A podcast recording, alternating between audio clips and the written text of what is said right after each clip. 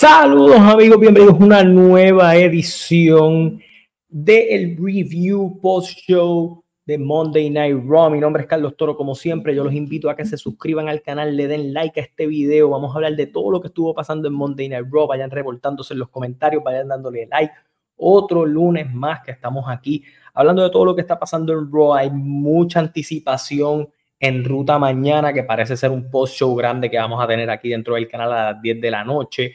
Pero más allá de eso, hay que hablar de lo que pasa luego de Fastlane. En este Raw vimos hacia dónde se están dirigiendo unas cosas. Casualmente eh, tenemos menos de un mes entre, lo, entre este Raw hacia lo que va a ser el próximo show y el próximo show eh, que es Survival Series. Así que en noviembre tiene dos shows grandes, uno el 4 de noviembre, uno el 25 de noviembre. Así que muchas cosas pasando. Sigan dándole like, sigan uniéndose, que vamos a arrancar hablando de todo lo que está pasando en WWE. Muchas noticias grandes, muchos rumores pasando. Y quiero antes de entrar en el show principal, eh, además de saludarlos, decirle que el super chat está activado, que se sigan uniendo al canal, que gracias por estar aquí. Quiero arrancar diciendo muchos rumores que están saliendo por allí, muchas cositas que se han ido cocinando, que se han ido mencionando durante las últimas horas. Sabemos que hay mucha anticipación hacia mañana y voy a dar un poquito de las cositas nuevas que han salido en ruta mañana. Mañana NXT tiene una noche súper cargada. Tienen a Asuka, tienen a Cody Rhodes, tienen también al Undertaker que parece que va a estar haciendo una aparición tienen a John Cena, tienen a Paul Heyman, tienen la primera media hora del show sin comerciales. Eh, se espera que Brian Pillman está haciendo su debut. Hay como rumores de que Jay Uso puede que esté en el show también, específicamente en algo vinculado con Cody y con el mismo Brian Pillman. Así que hay mucho rumor hacia mañana en NXT y AEW tampoco se ha quedado atrás. Van a hacer un pre-show por YouTube donde Eddie Kingston va a defender el campeonato con Minoru Suzuki anunciaron todas las luchas que estuvieron anunciando durante la semana pasada, entre ellas Brian Danielson con Sir Strickland y otras luchitas más, eh, Adam Copeland contra Luchasaurus. So, hay unas cositas que se han ido anunciando para lo que va a ser el show de mañana de NXT. Así que hay muchas cosas que, parece que están eh, corriendo eh, dentro de lo que es ese show. Voy a leer varios de los comentarios porque pues ah, se, ha, ido, se ha ido anticipando esta expectación hasta hacia mañana y va a ser bien interesante el debate mañana porque ya el miércoles o el jueves debemos saber un poco cómo van a estar esos ratings con estas dos cosas compitiendo, quién le fue mejor, quién le fue peor. Eh, y obviamente yo más adelante en el día de hoy, de, en el show de hoy voy a decir quién yo pienso que va a ganar los ratings y mañana discutiremos show por show. Yo creo que Douglas mañana está con nosotros aquí, así que va a ser bien interesante ese análisis de ambos shows mañana. Así que los invito a todos los que se están conectando que mañana a las 10 de la noche estén aquí. Bueno, vamos a leer el comentario. Saludos a Anthony Rivera, saludos. Gracias, Cristian, por las felicidades. Eh, a Omar Santiago, Byron Riquelme por aquí dice, Tony también le metió 30 minutos sin comerciales y 10 minutos extra, además del pre-show, así que interesante. Eh, Carlos, ¿qué pasa con el eh, ese, ese que puso la canción mal, débil votado. Eh, nadie sabe qué va a pasar mañana, así como dice el conejo. Vamos a ver. Martes de novela, no va a ser miércoles de novela, así que interesante. Juan Figueroa, Carlos Toro, WWE sigue siendo WWE, el gran push que tenía Sammy y Kevin, lo están matando, perdiendo con una pareja random. Yo creo que todo, es, todo en WWE es cuestión de momentum. todo se va cocinando, todo va llevando a ciertas cosas. Entonces, si somos bien francos, by the way, felicidades a Alan Méndez, que sé que tuvo boda por ahí, así que felicidades a él. Eh, a ver, por aquí, saludos a Celia, celebrando también la victoria de, los Jet, del, corillo este, pero quiero, quiero ir en, base a algo porque mucha gente ha estado mencionando a Triple H. Triple H tiene un anuncio este viernes, pero más allá de eso salió un reporte hoy en donde Endeavor dado a lo que ha pasado con shows como Fastlane, a otras cositas, a otras cositas que han ido pasando, le han confiado el 99.9% de la gran mayoría de las cosas a Triple H. Triple H se va a encargar de lo creativo y todo lo demás y no va a pasar tanto por Vince. Así que Endeavor ha dicho, está yendo bien con Triple H, no lo jodan mucho, déjenlo a él trabajar. Así que me parece que está súper bien eh, sobre ello. Eh, así que me, me, gusta ese factor de que se le está dando la confianza a Triple H para trabajar. Y yo creo que eso es algo importante en lo que. Ok, vamos a hablar de lo que pasó. El show arranca con el señor Seth Rollins, eh, básicamente hablando de la lucha que tuvo, de lo grande de la lucha, de las lesiones y que espera que hoy nadie lo ataque por la espalda, una y dos, que espera que nadie lo rete hoy. Y ahí es donde sale Drew McIntyre y se cuadra probablemente la primera lucha que ya tenemos cuadrada para Crown Jewel. Y tenemos un nuevo retador para Seth y es que Drew McIntyre va a estar retando a Seth Rollins por el World Heavyweight Champion. Y yo creo que eso es tremendo eh, para esto. ¿Por qué? Porque si miramos en estatuto, Nakamura, Valor, Drew, ¿quién de los tres es un nombre más grande en WWE? Hay que decir que Drew McIntyre. Entonces, le elevas un poco el nivel de competencia a Seth, aprovecha a Drew que está en un ángulo interesante, lo conglomera a esto. Así que yo creo que por cierta manera está interesante cómo, cómo se está dando esto y es una buena dinámica porque Seth viene bien maltrecho, él no va a estar súper ready para Crown Jewel. Drew está más maquiavélico que nunca, lo cual pues debe hacer un buen pareo. Estos dos han luchado antes, han sido buenas luchas. Lo hemos visto, hemos visto este pareo al revés, con Drew como campeón, Seth como retador.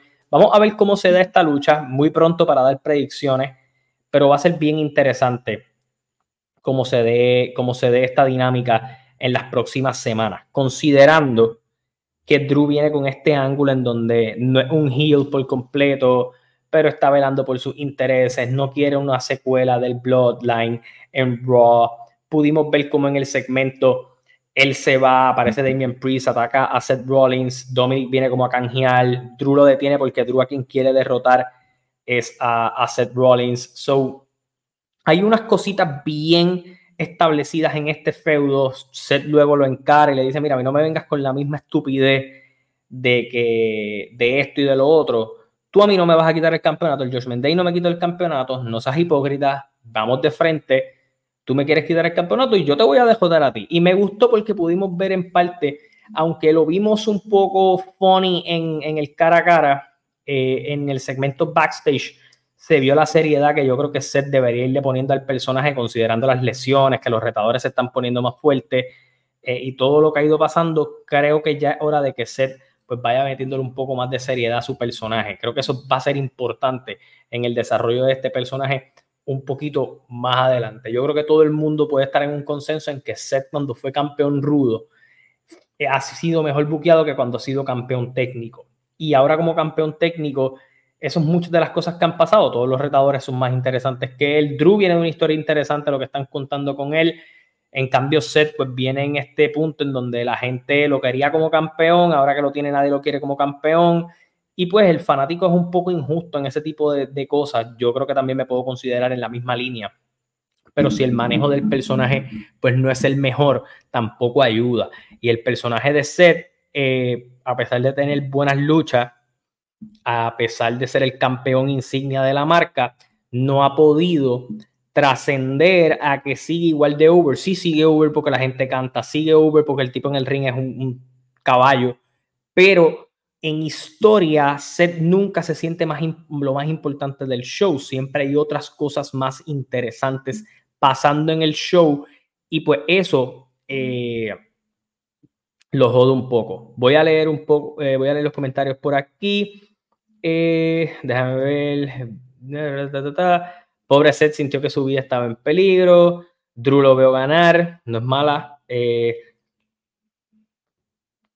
eh, por aquí, soy fan de Seth, pero me molesta su personaje. Debe ser serio como campeón, porque si quieres representar el World Heavyweight Champion, debes darle prestigio, porque con el tiempo la historia se olvidará que Seth fue campeón. Claro, entonces yo creo que cada vez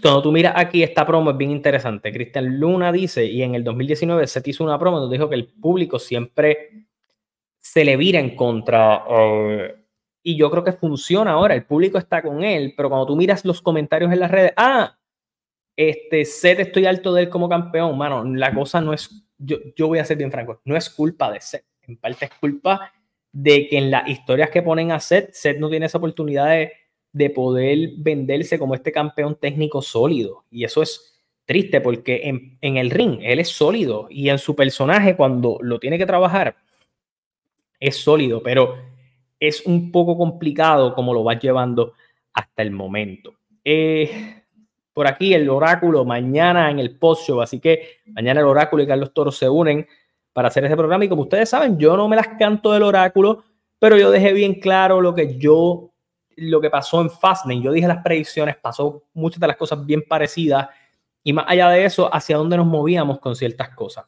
Y yo creo que Drew y Seth era la movida obvia y creo que había que hacerlo. Tengo que hablar de alguien y tengo que hablar de un gordito. Y no voy a hablar de Bronson Reed, voy a hablar de Ivar. Ivar es un muy buen luchador que ha tenido la oportunidad ahora que está en individual de poder lucirse. Y creo que le has dado la oportunidad, y esto es algo muy bueno, le has dado la oportunidad a él ahora que eh, por alguna extraña razón Eric parece que está lesionado o algo. Eh, ha estado luchando con Xavier, con Drew, con el mismo Kofi y ha podido lucir muy bien y la gente le impresiona el moonsault. Yo creo que Ivar, si lo sabes llevar. Puede ser un buen midcard como individual, solo. O sea, no tienes que hacer nada raro con él. Lo puedes poner a luchar por ahí y creo que puedes hacer cosas cool con él. Yo creo que el muchacho te ha demostrado que como individual le diste la oportunidad, ha tenido buenas luchas, buena reacción del público, un proyecto que lo estás manteniendo a hacer eh, para poder hacer alguna cosita. Yo creo que Ivar incluso ya que tú le estás poniendo retadores random a Gunther por el momento, Ivar pudiera ser alguien que ganara alguna luchitiva ya por el Intercontinental, en algún reto abierto. Eh, quién sabe si pudiera ir contra Seth. Yo creo que tienes cosas para hacer con Ivar que pudieran ser interesantes. Eh, yo creo que es un tipo cool para ir con Gunther. Creo que es un tipo cool para ir con el mismo Seth. Si van a dar algo de que Seth tenga que defender el título, tener una lucha individual, Ivar es el tipo, es un tipo que tiene un look diferente, eh, tiene una buena actitud en el ring, eh, te cuenta bien. Yo creo que esto que ellos están haciendo con Ivar va a ser bien similar a lo que pasó con Jey Uso y me explico, no estoy diciendo que va a llegar al nivel de Jey Uso, pero este tipo de luchadores que tienes que usar como individual porque su compañero está lesionado y no lo va a dejar engavetado y te ha salido mejor de lo que tú pensaste. Y yo creo que Ivar tiene esa capacidad. Yo creo que eso va a ser interesante ver que van a seguir moviendo más adelante. Hay que hablar del Judgment Day. El Judgment Day molesto porque Drew se metió, molestos porque perdieron los campeonatos, molestos con JD McDonough. Y Rhea trajo el control. Finn Balor y Damian Priest tienen una revancha la semana que viene en el famoso Season Premiere de Raw. De la misma manera, JD McDonough tenía que probarse. Y lo pusieron, nada más y nada menos, que enfrentarse a Drew McIntyre. Drew McIntyre técnicamente le arrancó la cabeza al Funko Pop y lo dejó bastante maltrecho. Una victoria de transición para Drew, para que Drew se siga viendo sólido. Y obviamente vimos también una conversación backstage que hubo entre Rhea y Drew McIntyre. Y, creo que lo que Rhea dijo está siendo verdad. El main event causó división. Tienes a un Drew que aunque se metió en los negocios del Judgment Day, no quiere meterse con el Judgment Day, su interés es el campeonato mundial. Creo que JD McDonough hizo lucir muy bien a Drew McIntyre eh, y, está bien. Eh, voy a ir por aquí. Eh, no entiendo el papel de McDonough en el JD, el semana tras semana lo ridiculizan. Sí, pero yo creo que todo esto tiene su, su momento. JD empezó a hacer unas cosas muy bien, incluso ayudó a ganar los campeonatos en pareja. Yo creo que donde él lució mal fue la semana pasada. Y es obviamente estas tensiones del Judgment Day que van a llevar a que el grupo se renueve o que JD sea la primera piedra que va a, a romper el Judgment Day. Me gusta que Rhea cada, cada semana más la vemos involucrándose a ser la líder del grupo. Ella siempre ha dicho que no hay líder en el Judgment Day, pero las decisiones grandes se encarga Rhea Ripley. Y yo creo que, como dice Byron, pudiera haber una oportunidad de que el mismo Drew McIntyre termine siendo parte de ese, del judgment, del, del Team Judgment. Lo que pasa es que él no se valía con el Bloodline, entonces pues ahí no me hace mucho sentido. Vamos a ver qué terminan haciendo ellos para lo que vaya a ser el Wargames, porque sí, a mí las cosas me dejaron bastante claras en que Jay Uso, Kevin Owens, Cody Rhodes, Sami Zayn pudieran ser parte, pudiera ser Cena, LA Knight con ese mismo corillo, pero vamos a ver cuándo se da el Wargames, cómo lo van a ir llevando. Obviamente hay un Crown Jewel primero que nos va a dejar un poco las cosas más claras en el camino. Hablando de Rhea Ripley, hubo una lucha entre Nia Jax y Raquel Rodríguez. Nia Jax, con todo el tiempo fuera que tuvo, es horrible en el ring. A mí no me gusta para nada. Y vimos una Raquel Rodríguez que pues estaba dando en la madre con ella. Entra Rhea a limpiar la casa y darse entre ella. Entra Shayna Baszler y se da entre ella. Me gusta. ¿Por qué? Porque en las pasadas semanas hemos sido bien críticos que la división femenina ha perdido el norte. Tú no sabes a quién establecer, tú no sabes qué, está pasando. Creo que ahora con Ria, teniendo en el horizonte a Raquel, a Naya, a Shayna, todas estas, como que ella quiere mandar en la división, pero están estas tres tipas que son grandes, que quieren dominar. Y no me sorprendería que veamos un Fatal Four Way, no me sorprendería que eventualmente veamos a, a Rhea Ripley una por una desmantelarla ya lo hizo con Raquel Rodríguez, creo que entonces lo próximo es Shayna Baszler y Nia Jax y la semana que viene tiene la oportunidad de Shayna Baszler. Así que eh, me gusta que se está empezando a mover un poco la cosa mejor en esa división femenina. Tenemos que hablar de Nakamura. Nakamura viene de dar una de las mejores luchas de su carrera. Viene eh, y en el, en el backstage, por decirlo así, se va las manos con Ricochet Luego ataca a Ricochet y le hace un GTS. Y esto todo va a alzar la especulación. Cody, Cody Grave hizo un comentario similar a una promo de Punk.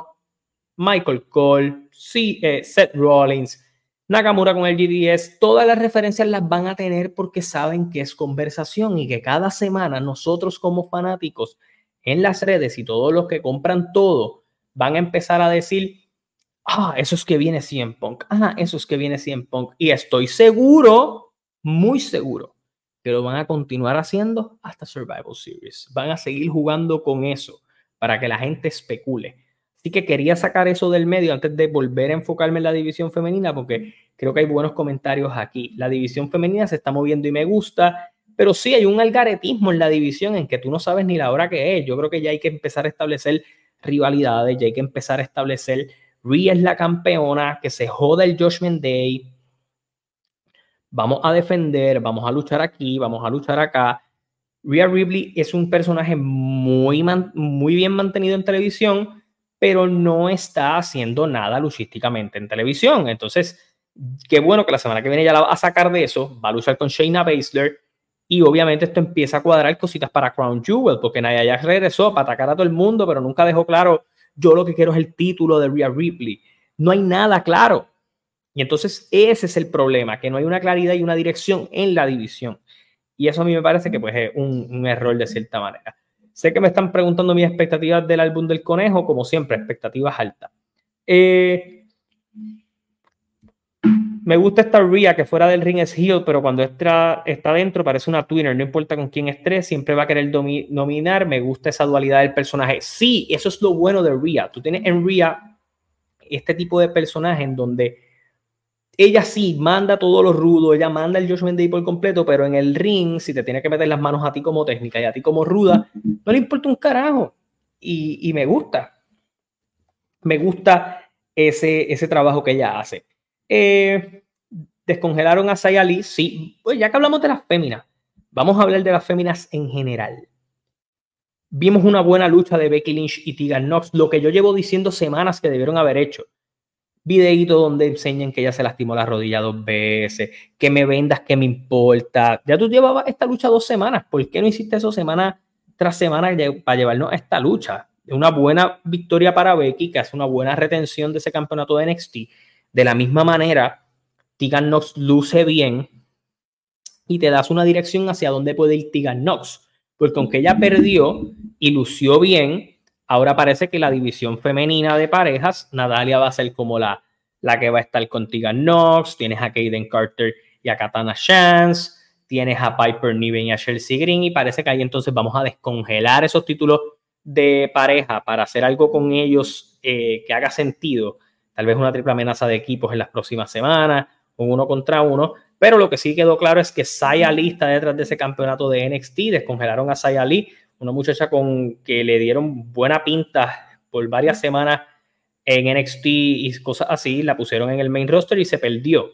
Entonces, eh, creo que entonces es una buena manera de que Becky sirva para no solo defender ese campeonato en los shows eh, principales de Roy en NXT, pero que esas muchachas que tampoco han tenido esa oportunidad de exposición en, en Raw, que ya estaban drafteadas, tengan esa oportunidad de exposición y una oportunidad del campeonato. Y yo creo que eso funciona eh, para lo que tú quieras contar más adelante con esto. Así que la división femenina este, esta semana empezaste a acomodar un poco las cosas para que hiciera un poco más de sentido. Porque de cierta manera habían quedado eh, un, poco, un poco dañadas con, con, lo poco que ha hecho.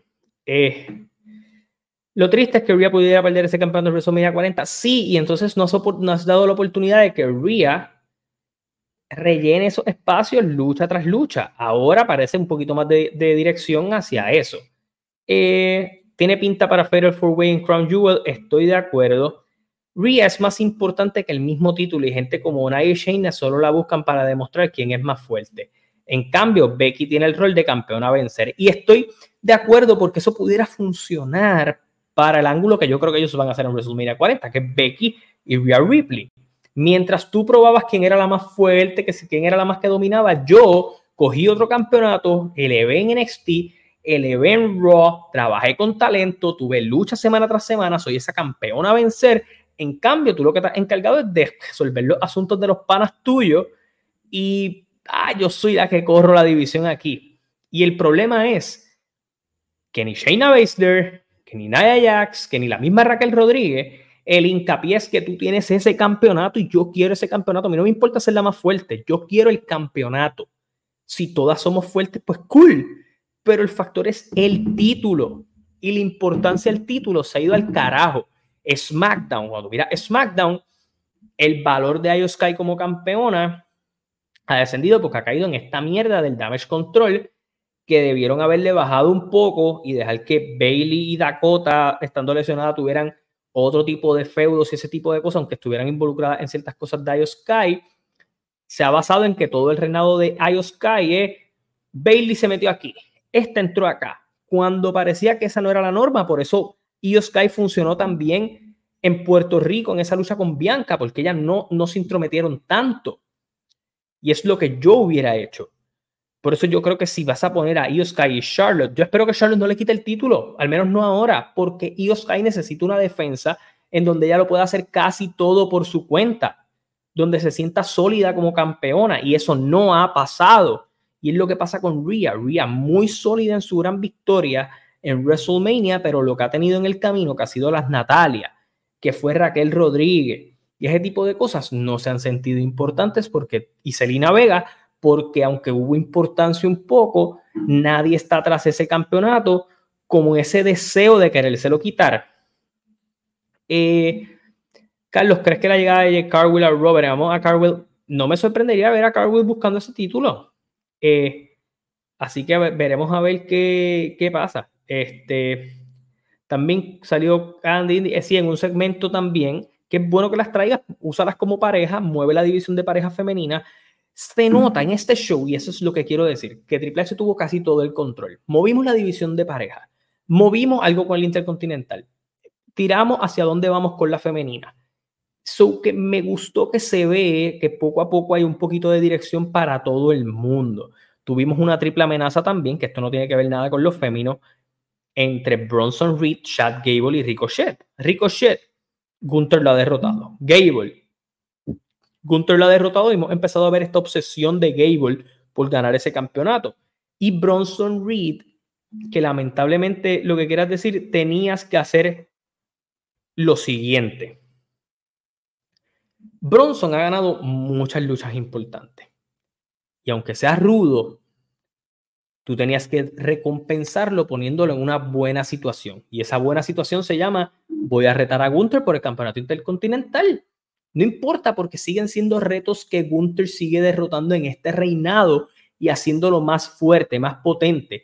Que me gusta que tampoco volvimos al campo de la repetición. El campo de la repetición en donde todo el que lucha con Gunther primero coge una pela o le gana a Imperium. Así que yo creo que está bien interesante que le hayas dado esa victoria a Bronson Reed. Gable puede esperar, no va a perder su momentum porque Gable es el Sheamus de este año.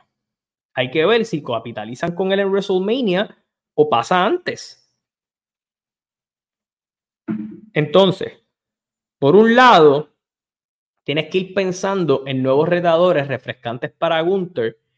Y yo creo que Gunther puede tener una muy buena lucha con Bronson Reed este próximo lunes, que ya tiene anunciado varias luchas, como Nakamura con Ricochet en un False Count Anywhere, Bronson contra Gunther, Shayna Baszler con Rhea Ripley por el ataque de la lucha. So, ya hay varias luchas confeccionadas para ese Raw que pasaron aquí, que maybe no son feudos que se van a mover más allá de feudos de Raw. Pero lo llevo diciendo hace tiempo, hay feudos que pueden ser solo de la televisión de Raw que te hagan querer ver el show de Raw. Y yo creo que esos feudos siempre van a poder funcionar porque tú los estableces de una manera interesante. Entonces, siempre que tú puedas establecer eso, a mí me parece que funciona más que bien. Eh, y ya mismo voy a leer los comentarios, gente. Recuerde el super chat, recuerde siga, seguirle dándole like eso, a esto. Pero yo creo que también era tiempo de que Imperium empezara a hacer sus cosas. Y vimos una promo, un video package de Ludwig Kaiser.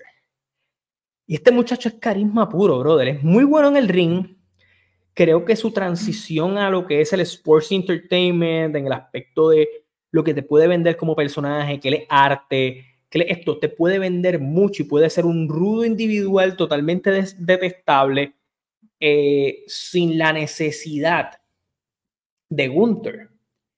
Y creo que mientras más alejado, aunque sigan siendo Imperium, mientras más alejado puedas mantener Imperium de Gunther, en algunos casos, funciona bien. Incluso la promo que hizo Gunther la semana pasada o antepasada funciona perfecto para hacer esta división. Y me explico. ¿Qué le dijo Gunther a él? Yo voy a estar pendiente, pero lo que haga Giovanni Vinci es responsabilidad tuya, Ludwig Kaiser. Así que me gusta porque están empezando a mover los hilos a que ellos corran por su lado. Gunther va a estar pendiente, pero Gunther tiene sus asuntos. Y yo creo que lo bueno de esto es que no solo trabajaste a futuro para Crown Jewel, sino que usaste luchas para mantener el show allí y hacia donde nos podamos ir. Eh, me gustó lo de DIY estando en una, en una, en, que le hicieron una entrevista backstage para que ellos hablaran de, ese de su dúo, de esa unión, y sigues moviendo la división de pareja, que es otra cosa. Si Imperium va a estar aparte, si el Alpha Academy no está tan enfocado en esos títulos de pareja, DIY, Imperium, que son los otros equipos que eventualmente pueden retar a los campeones en pareja, pueden feudar, tener un buen feudo y a la misma vez estableces a Ludwig Kaiser, presenta a DIY, haces cosas. Y fue bueno porque ellos hicieron esa promo, pero Imperium lució bien, le cayeron arriba por lo que pasó la semana pasada. Entonces, hay continuidad que pasamos de un Gunter derrotar a Champa, que DIY se uniera, que Imperium vaya con ellos y se mantengan por su lado.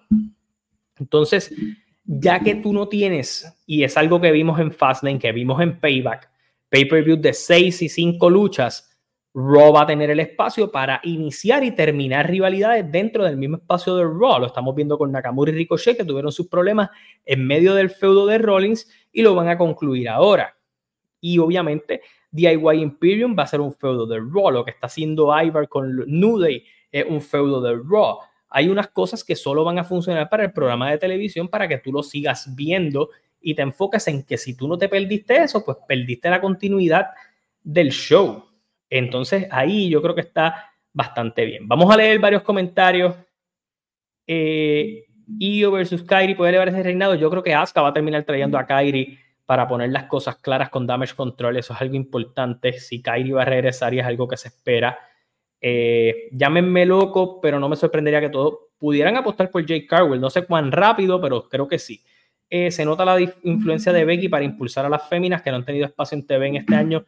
Estoy de acuerdo. Bronson versus Gunther, siento que va a terminar sin resultado. No creo.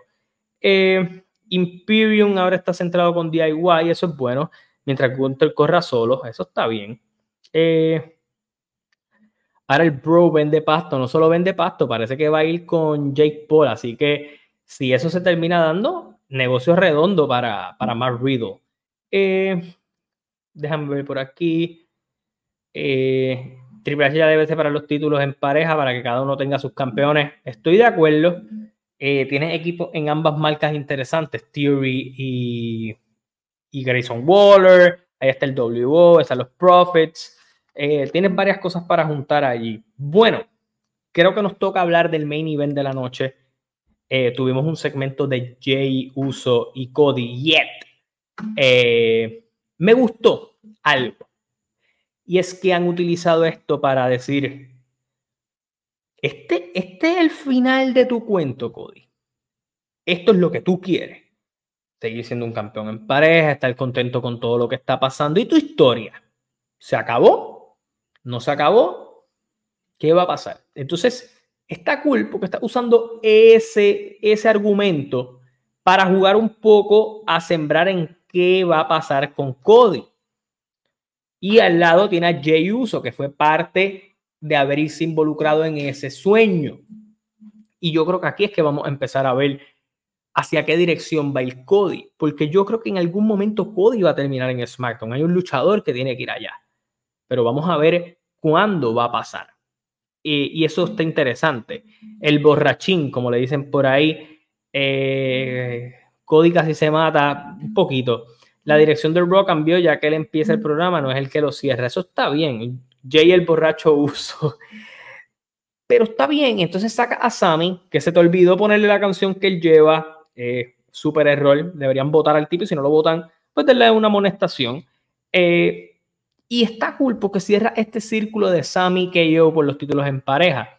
Ya ellos lucharon con ellos. Esto era una lucha que podría causar división caminos al War Games. La lucha se dio bastante buena.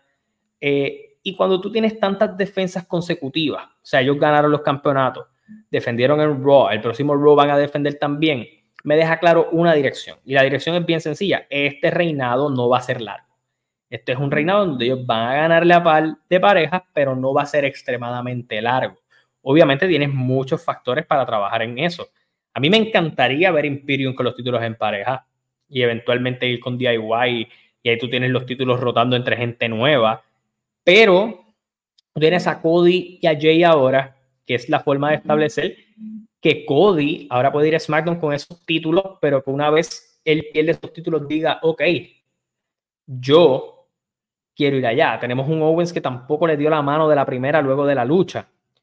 Eh, y yo creo que eso está interesante. Hay que buscar también maneras de cómo tú separas, y eso lo menciona Douglas, y estoy de acuerdo allí, ¿Cómo tú separas a KO y a Sami Zayn sin llevarlos a un feudo nuevamente?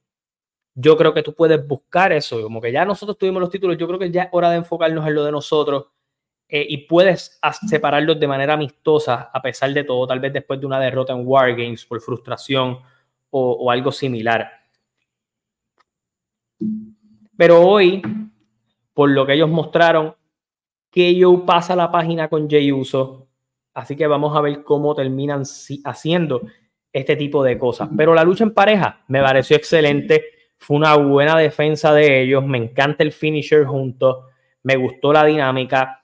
Entonces yo creo que entonces vamos a ver ahora a Owens querer buscar su propia vuelta. Eh, y eso va a terminar pasando tarde o temprano. Y obviamente tienes muchos argumentos que dar en el camino. Roman regresa el viernes. Roman no va a estar contento, tú tienes un LA Knight allá, tú tienes un John Cena allá, pero un Cody como campeón en pareja que también venga a ser un, un problema, eh, que venga a traer conflicto a SmackDown porque son los títulos en pareja. So, yo creo que en el camino Cody sí va a terminar en SmackDown. Ya mañana en NXT veremos cuál será su anuncio. Pero, sea el que sea el anuncio, yo creo que Cody a la tarde o temprano va a terminar en SmackDown sí o sí. O sea, no hay otra forma de yo ver esto y considerando lo contento que tienen a que están con Jay Uso por la mercancía y todo lo demás, yo creo que el camino de él va a ser sencillo con Jimmy Uso en el camino. Así que eh, yo creo que hay varias cosas que puedes hacer interesantes. Puedes buscar un KO buscando ese título mundial, un KO buscando el Intercontinental eh, y diversas cosas. Eh, muchos dicen, ah, Sammy y KO perdieron su momentum. El momentum siempre fue de Sammy, pero tenía un inicio y un final. Era, hubiera pasado lo mismo si le hubieran dado el título mundial. El momentum hubiera descendido. Y yo creo que todo esto se trata de momentums. Hay olas de momentum buenos, hay olas de momentum malos. Ahora, Sami y KO pues, están en la parte baja en donde ellos perdieron después de haber cosechado varias victorias individuales. John Cena y Roman Reigns en Crown Jewel pudiera ser una opción, AJ Styles es una opción, LA Knight es una opción. Así que vamos a ver cómo ellos lo quieran trabajar. Pero si algo nos comprueba todo lo que está pasando ahora mismo es que Jay es el Shawn Michaels de los usos no solo por lo que puede contarte, sino porque tuvo unas tremendas luchas en pareja, tiene, eh, tiene bastantes cosas que hacer, así que vamos a ver qué termina pasando en el camino. Voy a leer los comentarios por aquí. mira, si, si The Rock no está, yo creo que esa es la lucha. Eh, KO versus Nakamura en el midcard sería buena. Pudiera ser buena y un feudo para separarlo, incluso el mismo Sami. Sami Nakamura, un rato, pudiera funcionar para separar. Si tú me preguntas, este Raw se sintió un Raw bien construido por Triple H, donde brilló gente de NXT eh, y que le diste dirección a varias cosas. ¿Dirección nueva con el campeonato intercontinental? Sí. ¿Dirección para la división femenina de parejas y femenina en general? Sí, tenemos para dónde vamos. Dirección para el campeonato mundial, Drew y Seth Rollins. ¿Conflicto en el Judgment Day? Sí. Y van a retar la semana que viene. Ya la semana que viene tú tienes entonces a Nakamura con Ricochet, a Bronson Reed con Gunther, a Damian Priest y Finn Balor contra Jey Uso y Cody Rhodes, Shayna Baszler y Rhea Ripley. So hay varias luchas cosechándose para la semana que viene. So hay interés en el Raw de la semana que viene, que yo lo voy a estar cubriendo aquí también como todos los lunes. Pero eh, voy a leer varios comentarios por ahí, gente. Recuerda el like, recuerda el super chat. Gracias por estar aquí. Agradecido siempre con ustedes. No me voy a despedir, tengo mucho más que conversar con ustedes porque mañana hay mucha anticipación, hay mucha anticipación mañana hacia si va a estar bueno, si no va a estar bueno. Eh, veo más de 50 personas conectadas, más que 20 likes, sigan dándole el like. Eh, sí, vi esa plática de, de Drew y Rhea, hay que ver hacia dónde eso lleva. Y creo que Byron trae un punto bien interesante. Yo siento que el plan B puede ser Cody contra Drew por World Heavyweight Champion en, en WrestleMania 40. Pudiera ser, porque ahí hay un feudo que se está como cocinando a fuego lento que no se ha dado. Obviamente lo que pasa es que Cody siente que su historia acaba con el de Roman. Hay que ver cuán cierto es eso, cuánto ellos están dispuestos a, llevarlo. Muchos me han preguntado con quién creo que Gunther perdería el campeonato. No sé. Genuinamente no les sé decir pero sigo pensando que con lo que ellos están haciendo con Gunther, lo que hay para Gunther en WrestleMania 40 debe ser grande también. Las referencias a Punk, concierto es, yo hablé en un short, lo voy a explicar ahora, para dejarle un poco claro el panorama de CM Punk. Pero antes de llegar al panorama de CM Punk, que lo quiero dejar claro porque no quería hablar de él, pero lo voy a tener que hacer. Se espera que Jake Carwill esté apareciendo en segmentos backstage en las próximas semanas, tanto en Raw como en SmackDown, sembrando un poco la duda de en dónde va a terminar debutando. La vamos a ver algún cara a cara con alguna luchadora, la vamos a ver en entrevistas, la vamos a seguir viendo con esta presentación de estrella grande que aún no ha debutado. Eso es lo que se espera que se haga, esos son los planes eh, con, con Jake Carwell. Y eh, esto yo no sé si le vaya a gustar a mucha gente, pero sí hay planes de darle un pequeño repackage a Carion Cross. No sé qué puedan hacer con él, eh, pero le van a hacer un pequeño repackage a Carion Cross. No sé si un cambio de look, un cambio de entrada, pero sí se espera que vayan a usar a Carion Cross próximamente en algo grande en SmackDown. Va a ser el Rey Misterio por el título de Estados Unidos, vas a construir algo con él. Veremos a ver, ojalá sea algo mucho mejor estructurado que lo que has hecho con él. Carion Cross debería ir en NXT, estoy de acuerdo, puede ir en NXT, venir con ese personaje sólido que él tenía y ponerlo a feudal con gente grande. Ahí tú tienes a Carmelo Hayes, tú tienes a Bron Breaker y él puede llegar con el mismo Corbin a hacer cosas para que el muchacho vuelva a tener un poco de relevancia. Pero si no quieres hacer ese proceso y lo vas a traer en SmackDown, Carion no tiene nada muy interesante que contar. Yo creo que puedes hacer algo de algún tipo de facción, algún tipo de cosa con él que sea interesante. Tú te quedaste con mucha gente que está en el limbo, lo que era el, el, ex eh, y ese tipo de cosas, que esa gente la puedes mandar a, a NXT sin problemas, pero yo creo que si a Carion Cross le pones una facción y algo que sea interesante en el medio, pues puede ser chévere. Eh, vamos a ver qué terminan haciendo con él. Eh, pero vamos a ver qué, terminan haciendo. Eh, déjame ver por aquí. El otro día subió un video él viendo a John Cena. No sé si lo vayan a hacer. Carlito escupa Rey. Yo estoy de acuerdo que eso va a pasar en algún punto. Eh, Jake Cargill debería tener un primer feudo con Natalia, yo la traería con algo más grande. Eh, Cross va a usar la cabeza de condón más grande. Carion está en el limbo. Esto irá en contra de lo que he dicho en este programa muchas veces, pero yo terminaría el año con Brock Lesnar buscando el título ante Seth Rollins y que se lo quite y que entonces pues sea Gunther quien se lo quita a Brock Lesnar. Pero eso soy yo en una paja mental mía. Pero Douglas fue el que me dijo la información de lo de Carion Cross, que hay altas esperanzas con él. Yo no tengo problema para eh, admitir la gran tinta que tiene el oráculo consiguiendo información. Así que si empiezan a ver más a Carion Cross en la televisión de SmackDown, ya ustedes saben que es porque pues algo tienen planeado con el hombre. Bueno, vamos a hablar de CM Punk. Hace unos días Fightful trajo una información un poco más completa, un poco más clara que los 25 mil rumores que han dicho por allí. Y creo que lo podemos dejar establecido. CM Punk se comenta que cuando fue a WWE hace varios meses atrás al backstage, fue buscando aliados. En, aquel entonces él no había regresado de WWE todavía, buscando aliados de gente que pudiera abogar por él para cuando regresara, abogaran por él. Y es interesante porque conociendo a Punk no es una mala estrategia. Vamos a arreglar varias perezas con varias personas que digan y hablen positivo de mí cuando yo no deje las aguas tranquilas aquí. Triple H tiene gran parte de la dirección creativa clara ahora mismo, o sea, la tiene completa. Endeavor pudiera apostar por CM Punk, que es una buena movida.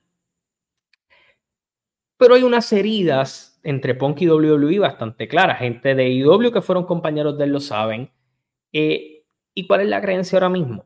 Que de cierta manera la bola está en la cancha de Punk de que si ellos se acercan, la actitud con la que él venga que puede que hayan conversaciones, aún no se han habido, pero está bastante claro y establecido que WWE sabe que Punk tal vez lo escucharía y que WWE sabe que Punk, que ellos estarían dispuestos a trabajar con Punk.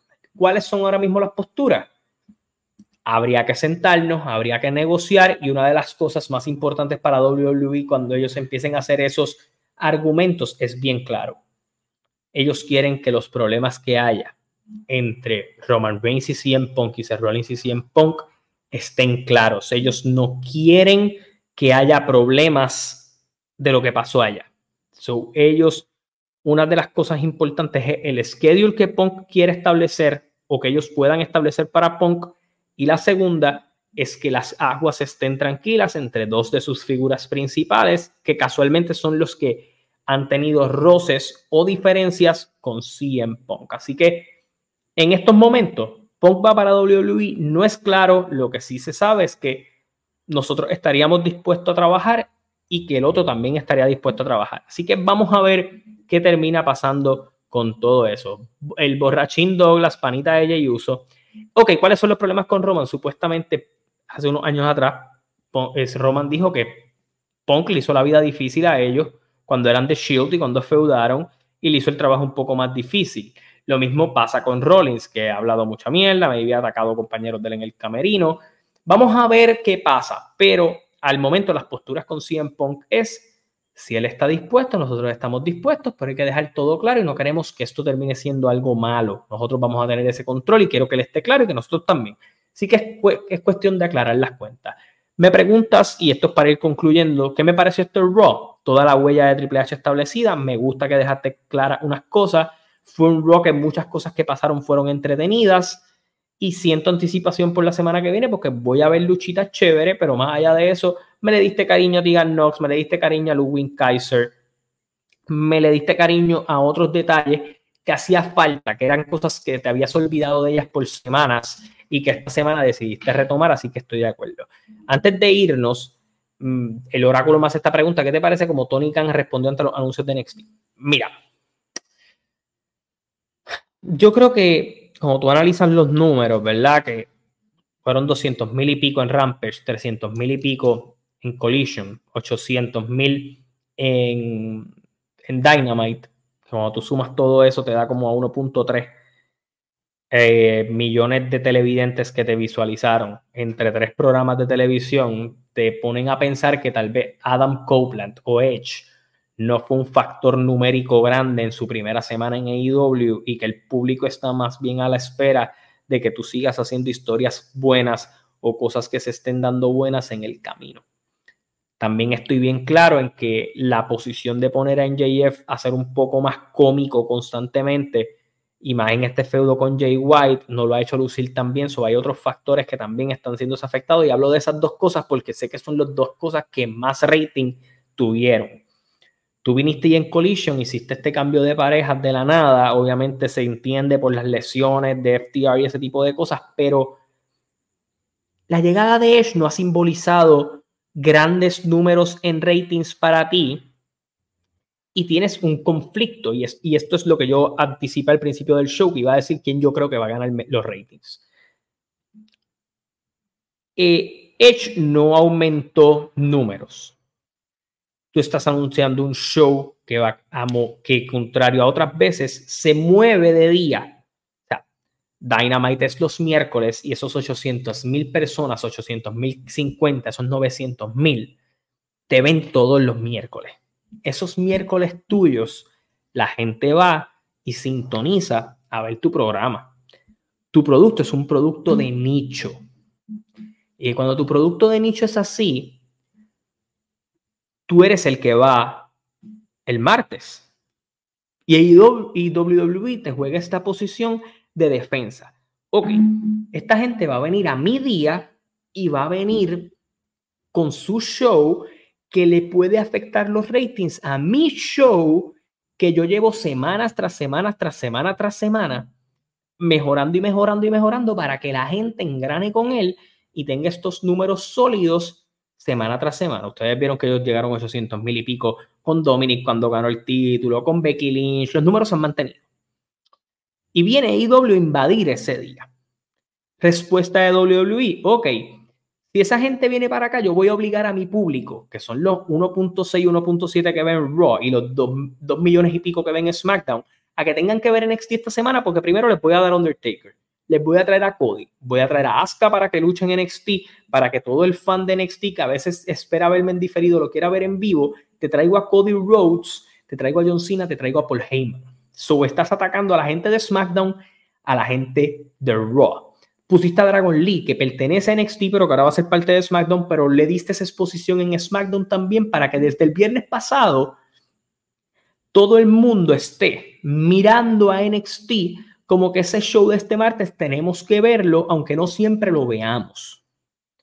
Si yo miro la tendencia, ellos han llevado estos números sólidos y estás añadiéndole valor a esos números con esta gente que ve Roy SmackDown, los números de IW de esta semana, de NXT esta semana, deben ser un poquito más que los 800.057 que tuviste la semana pasada que venían de No Mercy eso quiere decir que este puede ser un NXT que ronde entre los 900 mil, que serían 100 mil televidentes más que los que recaudó AEW el miércoles la semana pasada.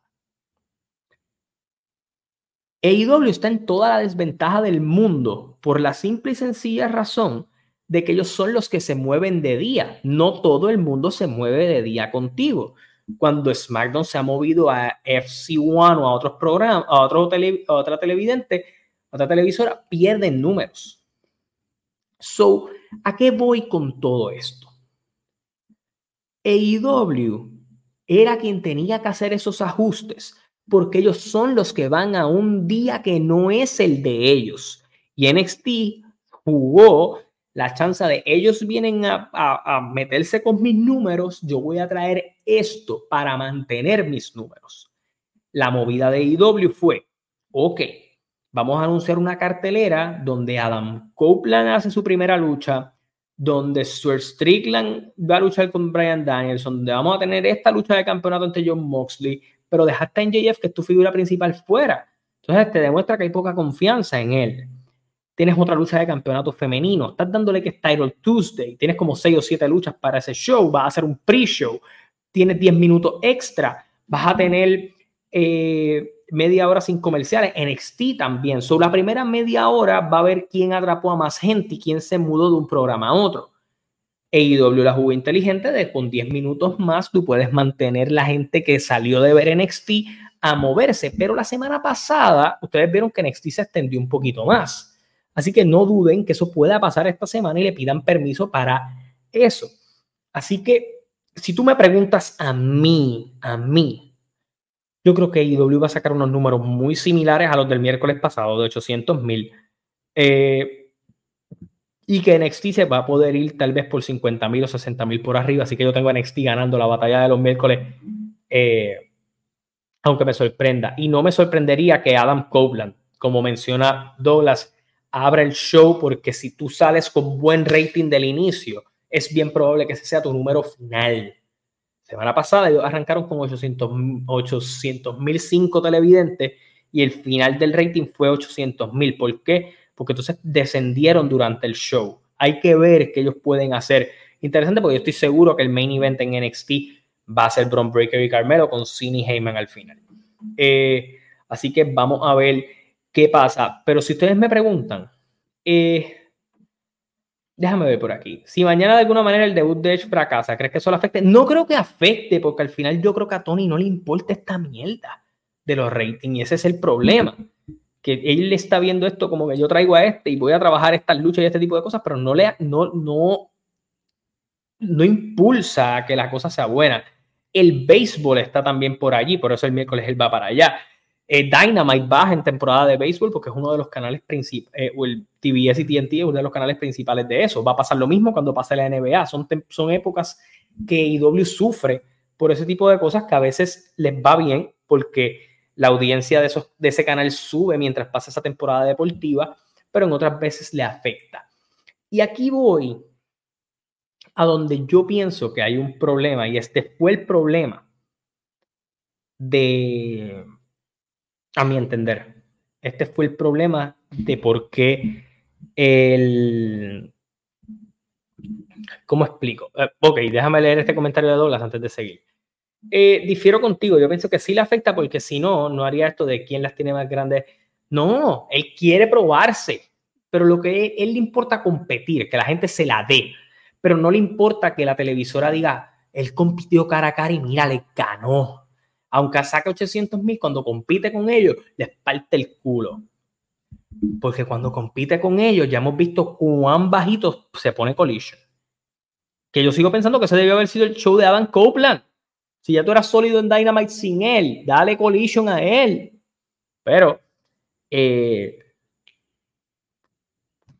voy a este punto. Y tal vez yo esté equivocado aquí. Yo hubiera anunciado que Adam Copeland iba a estar el miércoles en AEW, en la conferencia de prensa. No hubiera anunciado que él iba a luchar. Y te voy a explicar por qué. Eh, porque. Porque cuando el miércoles yo vi Dynamite, yo sabía qué esperar de Edge. Cuando yo vi Collision, yo sabía qué esperar de Edge. Iban a hacer promo, no iba a hacer nada nuevo. Entonces, como ya yo sepa dónde van con cada cosa,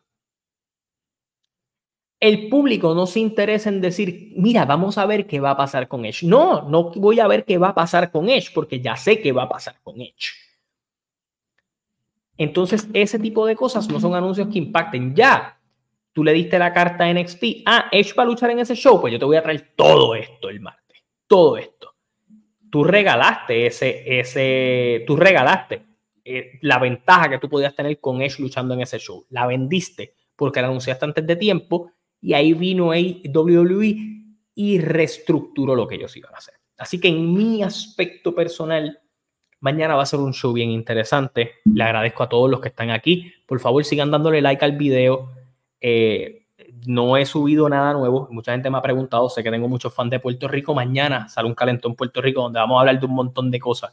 Hay un par de bochinches por ahí, de otras cosas. Vamos a hablarlo. Vamos a hablar de lo que están haciendo las compañías locales en Puerto Rico. Así que ustedes pendientes a eso. Quería hacer este raw para hablar un poquito de, también de esos rumores que están corriendo por allí. De la misma manera, voy a hablar en los shorts y en ese tipo de cosas en todas mis plataformas. Usted me sigue en Instagram como Carlos Toro, en, en Facebook, en todas. Y les quiero decir también, este contenido, si usted se lo perdió a mitad, llegó tarde, está en podcast. Usted nos consigue en Apple Podcast, en Spotify, en todas las plataformas de podcast. Estamos allí. Para los que me preguntan, mi podcast de NBA lo van a poder conseguir en dos lugares. Yo hice una previa en podcast hablando de los Bucks y de los Celtics. Eso lo puedes conseguir también en formato podcast. Pero creo que en Patreon voy a ponerme a hablar full de NBA, así que pendientes. Pero si no, formato podcast. Ustedes quieren que hable de NBA, voy a ir para allá. Así que eso lo vamos a hablar en formato podcast. Así que vaya a mi podcast, me busca como Carlos Toro, ahí aparecen muchos del contenido. Eh, y el canal de WhatsApp lo vamos a hacer bien sencillo. Yo lo voy a publicar aquí en YouTube. No va a ser en video, lo voy a publicar en YouTube y en mi página de Facebook para que se unan. Ahí vamos a estar noticias de última hora. Vamos a tener una comunicación directa con ustedes. Les voy a avisar cuando suba contenidito nuevo. Así que ustedes pendientes a eso. Podcast de reggaetón. Vamos a hablar de eso también allá. Así que vamos a hacer ese canal bien interesante eh, dentro de lo que es eh, WhatsApp. Así que vamos a tener esa comunicación directa con ustedes. Yo lo que voy a hacer es que el enlace se los voy a dejar tanto en YouTube, en los posts de la comunidad y en mi Facebook para que ustedes se unan y se enteran de las noticias y tenemos conversaciones ahí chévere. Y también ahí salen ideas para videos y cosas así, así que usted se entera de mi contenido, le da like a este video y se entera de todo eso. Voy a contestar varias preguntas por aquí antes de irme. Pero si pierde a Copeland porque le pegó a Christian con el título, ¿es bueno o malo? No creo que sea malo. Al final del día yo creo que la lucha no es Christian y, y Adam Copeland uno contra uno, va a ser un 3 contra 3. Esos bochinches está lo de BJ, si está lo de BJ, está lo de Maniferno, vamos a hablar de eso. Ya, ya te contesté Danny Hart del podcast de NBA, eh, no está manejando IW, ya que debe tener la mitad, estoy de acuerdo. Eh, ¿Qué te pareció que FTR perdiera los títulos? De esa manera no me gustó. Maybe estaban limitados, pero pudieron haber vendido algo mejor. Eh, FTR, RBD dijo, sí, es demasiado amable y es como un fan, así que ese es el problema. El, podcast de los haters de YouTube se lo zumbamos por aquí. Eh, vamos a ver si mañana Douglas está sobrio. Yo creo que mañana yo voy a hablar con Douglas para que tenga una botellita al lado. Yo también la voy a tener. Y nos vamos a dar un shot ahí en, en martes de novela. Así que pendiente, mañana martes de novela estén pendientes a mi canal de YouTube que les voy a dar de YouTube y en Facebook. En Facebook estamos bien activos y en Instagram les voy a dejar el link para el, grupo de, WhatsApp. Voy a crearlo, los voy a mandar y, así ustedes se unen, se enteran de las noticias, tenemos discusiones con ustedes, les contamos un poquito de lo que está pasando. Así que nada, suscríbase a mi canal, campanita para notificaciones, denle like. Hasta la próxima, se cuidan, nos vemos. Gracias por el apoyo siempre.